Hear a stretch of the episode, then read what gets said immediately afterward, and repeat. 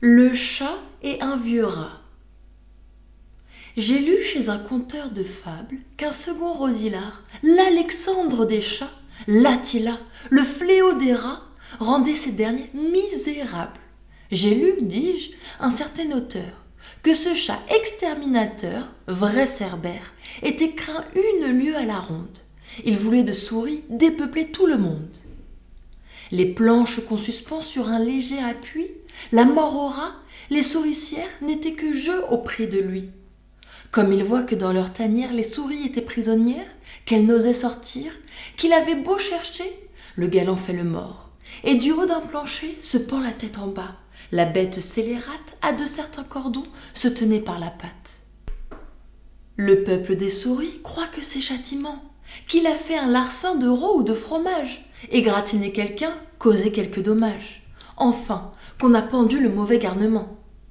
Toutes, dis-je, unanimement, se mettent le nez en l'air, montrent un peu la tête, puis rentrent dans leur nid à rats, puis ressortant font quatre pas, puis enfin se mettent en quête. Mais voici bien une autre fête. Le pendu ressuscite et, sur ses pieds tombants, attrape les plus paresseuses. Nous en savons plus d'un, dit-il en les gobant.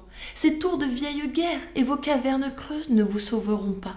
Je vous avertis, vous viendrez tout au logis. Il prophétisait vrai, notre maître Mythis.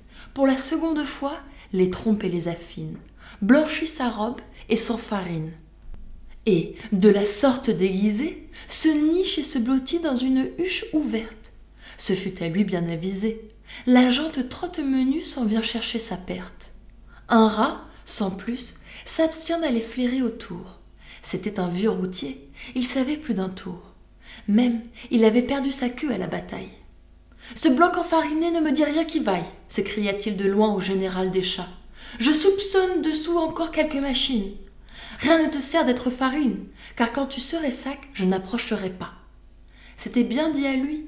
J'approuve sa prudence. Il était expérimenté et savait que la méfiance est mère de la sûreté.